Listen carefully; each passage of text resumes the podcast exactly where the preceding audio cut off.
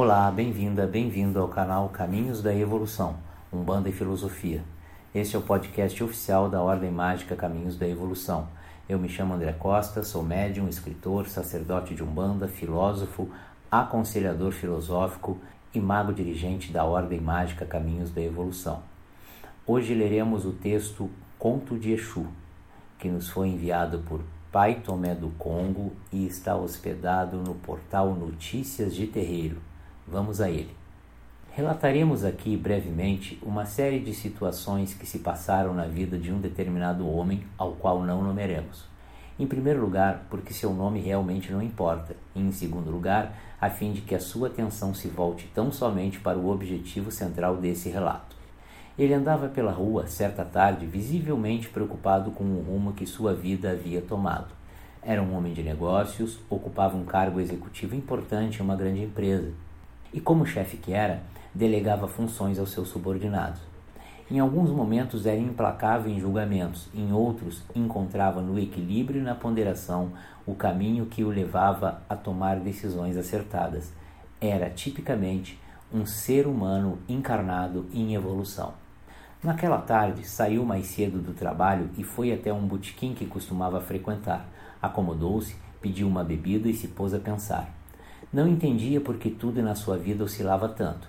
Se era um homem bem estabelecido financeiramente, por outro lado, alternava entre altos e baixos emocionalmente, também na sua relação com colegas de trabalho e, inevitavelmente, com as mulheres. Considerava-se um homem galante e conquistador, apesar de quase nunca conseguir emplacar um relacionamento com alguma mulher por mais de dois ou três meses tinha sua visão e sua audição espirituais completamente fechadas. Era um ser totalmente voltado para a matéria. Respondia automaticamente que acreditava em Deus, sem pensar no que dizia, nem, ao menos como tantos, tentava imaginar como deveria ser Deus.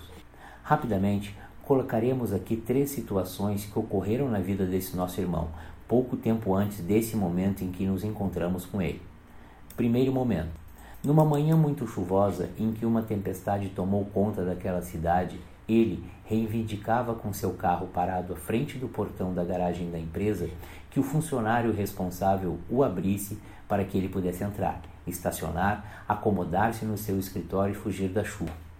Mas o funcionário demorou a atendê-lo porque estava a poucos metros dali socorrendo um cachorrinho que se afogava numa esquina por demais alagada. Assim que retornou, pediu desculpas ao homem impaciente que estava dentro do carro são salvo e seco e que lhe proferiu uma série de impropérios, chegando inclusive às ofensas pessoais e familiares. Ciente dos problemas que poderia ter caso levasse aquela discussão em frente, o funcionário abaixou a cabeça apenas, explicou que o portão havia emperrado por conta da chuva e o abriu para que o homem entrasse. Já acomodado em seu escritório, ele que, como já descrevemos, tinha olhos e ouvidos espirituais fechados, sentiu um certo incômodo, como se houvesse algo ou alguém à sua volta que não podia identificar. Sem que percebesse, um sorriso um tanto irônico circundava sua volta. Sentiu tal incômodo, mas não sabia do que se tratava. Então concluiu que era coisa da sua cabeça, que estava nervoso pelo fato de não ter sido atendido quando bem entendia. Vamos agora ao segundo momento. Sete dias após aquele episódio, no fim de tarde, quando voltava do trabalho para casa, dirigia em alta velocidade. Parou em um semáforo. A avenida estava vazia. Apenas uma senhora de idade avançada atravessava a faixa de segurança e, por conta da sua condição física debilitada, andava vagarosamente.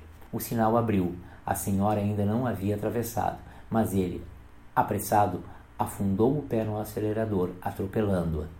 Não foi um acidente grave, atingiu-a na perna, fazendo com que caísse. Imediatamente parou o carro e, desesperado, foi socorrê-la e levou-a a um hospital. A senhora teve apenas um ferimento leve que foi tratado por uma médica que a encaminhou para casa em seguida. Ele, ainda preocupadíssimo e tomado por um enorme remorso, fez questão de levá-la em casa. Pediu desculpas a ela aproximadamente umas 30 vezes Aquela senhora, muito tranquila no decorrer da viagem, sentada ao seu lado, em dado momento, fitou aquele rapaz e falou: Meu filho, Peço-lhe desculpas por me intrometer na sua vida, afinal, mal nos conhecemos, mas percebo em você a busca por algo que talvez nem mesmo saiba o que é. Se há em você um pseudo vazio, saiba que é um equívoco da sua parte pensar assim, porque você, o mesmo rapaz que me atropelou e que poderia ter fugido e não me prestado socorro, foi o meu salvador. Poderia ter apenas me deixado no hospital, mas não, está me levando em casa e visivelmente preocupado comigo. Olhe bem para dentro de você, meu filho. Se assim fizer, tenho certeza, aplacará essa angústia que o acompanha.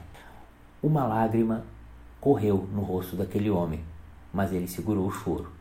Despediu-se daquela senhora com um abraço forte, deixando com ela um cartão de visitas com seus contatos e recomendando que ligasse para ele caso precisasse de qualquer coisa. Ela apenas deu um sorriso e falou: Nós nos veremos em breve, meu filho. Assim que ela adentrou o prédio, ele começou a chorar copiosamente dentro do carro. Após alguns minutos, enxugou as lágrimas. Sentia-se bem, muito bem. Porém, como sua visão e sua audição espirituais eram fechadas, não pôde perceber naquele momento certo sorriso irônico à sua volta. Vamos agora ao terceiro momento. Numa das suas inúmeras tentativas em se relacionar com mulheres, conheceu por intermédio de um amigo uma moça que lhe chamara muito atenção. Gostava de conversar com ela, considerava uma excelente companhia, compreensível, segura nas ideias, inteligente, além de ser uma belíssima mulher. Passaram a ter, após algum tempo, encontros periódicos. Um relacionamento sério entre eles surgia. Ela, até então, via nele muitos predicados que, até aquele momento, fizeram-na pensar ser aquele o homem ideal para acompanhá-la no restante da sua jornada encarnada. Porém, não foi preciso mais do que 60 dias para que aquele relacionamento começasse a ruir. Ele passou a revelar um lado seu que a desagradou e a decepcionou. Desmarcava encontros em cima da hora para ficar com amigos no botequim ou para jogar bola. Nos encontros, passou a tratá-la de forma ríspida. Certa noite, num encontro onde ela resolveu colocar tudo na mesa, discutiram. Ele perdeu a cabeça e partiu para atitudes violentas, machucando-a bastante. Aquele foi o momento derradeiro entre ambos. Na mesma noite, ao chegar à sua casa, percebeu que o elevador estava emperrado, tendo que subir alguns andares de escada. E não bastaram mais do que três lances para que começasse a se sentir mal. Ficou tonto, caiu escada abaixo, quebrando sua perna esquerda. Deitado, zonzo, gritou por socorro, que levou alguns minutos para chegar e sua dor na perna só fazia aumentar. Enquanto aguardava pelo socorro, sentia corpo e cabeça pesados, mas, como sua visão e sua audição espirituais eram completamente bloqueadas, não pôde ouvir uma gargalhada sonora à sua volta, desde o momento em que agrediu a moça até aquele em que estava deitado, com a perna quebrada e clamando por socorro. No início deste conto, não dissemos que, ao chegar ao botequim, aquele homem se apoiava em uma bengala, mancando. Tinha, após aquele tombo, ficado com um defeito na perna esquerda que procurava tratar. Depois daquele episódio, não mais pôde jogar bola com os amigos, seu maior hobby, e seu desempenho com as mulheres passou a ser nulo. Por isso, lá estava, desesperado, bebendo, buscando naquele ambiente uma resposta, uma solução para a sua vida. Você deve estar questionando, a esta altura da leitura, por que intitulamos este como Conto de Exu, se nos detivemos apenas a fatos da vida de um homem comum, não é mesmo? Ora, é nosso objetivo nesse trabalho mostrar o sagrado Senhor Exu como um orixá, um poder divino, um estado da criação. Volte aos três momentos e perceba o Divino Senhor Exu nas ações que se desencadearam a partir das atitudes do rapaz, nos sorrisos um tanto irônicos e na gargalhada sonora. Mas, se ainda assim você insiste em humanizar o que é divino, então vamos lá. Ainda sentado naquele botequim, ele que tinha visão e audição espirituais completamente bloqueadas, não percebeu uma força que se aproximava, mas que o faria tomar uma atitude que o levaria para outro caminho a partir daquele momento. À sua volta, havia muitos espíritos obsessores, sofredores e sugadores de energias. Aproximou-se da mesa algo muito superior a eles e a todos que ali se encontravam, tanto encarnados quanto desencarnados.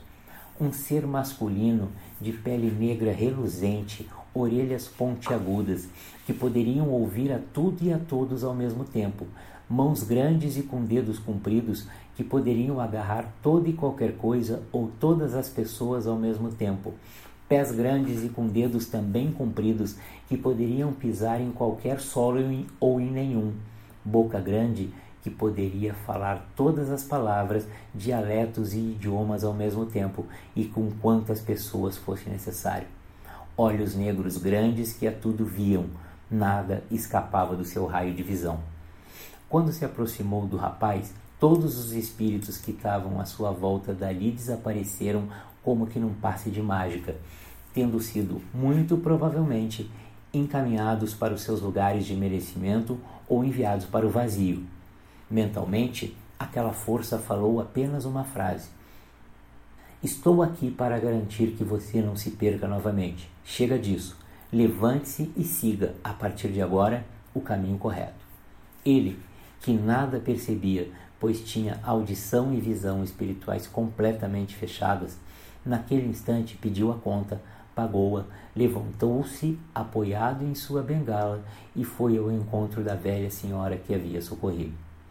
Se você esperava que uma lenda do sagrado orixá Exu, saiba que este negro velho quis, através desse conto, mostrar que o divino Exu é um orixá um poder divino realizador e que atua o tempo inteiro na vida de todos nós e em toda a criação.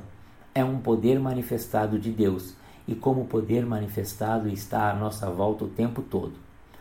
Caminhe corretamente e tenha o poder denominado por nós como Orixá Exu, guardando-lhe e lhe direcionando.